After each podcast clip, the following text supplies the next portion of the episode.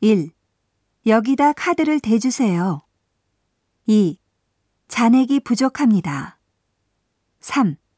금액은 얼마나 충전하시겠습니까? 4. 충전은 천엔 단위로 할 수 있습니다. 5. 여기서는 충전할 수 없습니다. 6. 충전은 역에서 할 수 있습니다. 7. 쿠폰을 이용하시면 100엔 할인해 드립니다. 8. 다음번에 이용하시면 됩니다. 9. 이 할인권은 쓰실 수 없습니다.